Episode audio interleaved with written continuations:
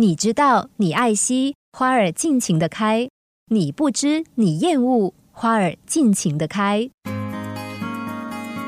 在人生旅途上，我们常说欢喜就好，不管做什么事情，能够欢喜最为重要。可见欢喜是人人都想要、梦寐以求的。我们除了追求欢喜，更希望长保欢喜。可是为什么真正欢喜的人却少之又少呢？那是因为我们的头脑。当我们去做一件事，我们的心原本就欢欢喜喜，但是头脑会去计较，我们的脑子会求回报。一旦头脑介入，所有的欢喜都被摧毁。比如说，你跟某个人打招呼，如果那个人没有理你，你会怎么样？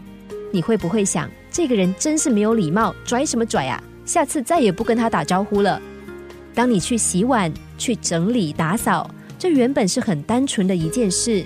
可是，如果你的头脑又开始想，为什么是我？这应该是他的事情，不应该是我的责任，真是不公平。如果去做的话，他们就会吃定我。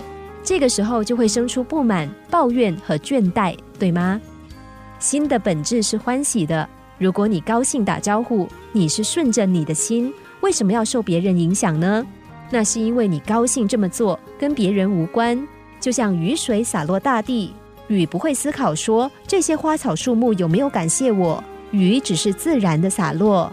你去做任何事也一样，那是因为你自己想做。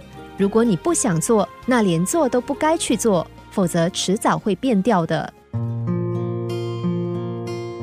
还记得我们初恋时的感觉吗？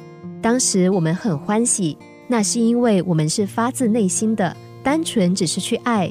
后来头脑介入了。计算谁给多给少，开始在爱上头添加许多期待。我为他付出那么多，他为什么这样对我？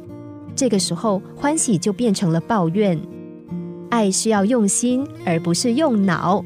有一首诗，你知道，你爱惜花儿尽情的开；你不知，你厌恶花儿尽情的开。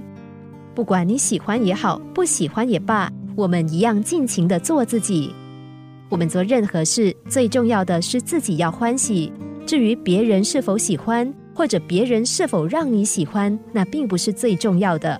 没有错，欢喜就好，不一定要喜欢。所以，当我们在做某件事感到不愉快的时候，再检视一下，是不是来自头脑，而不是来自心。我们可以问自己：这个是我想做的吗？如果是的话，那就把头脑放下，回到心。这样一来，就能长保欢喜心。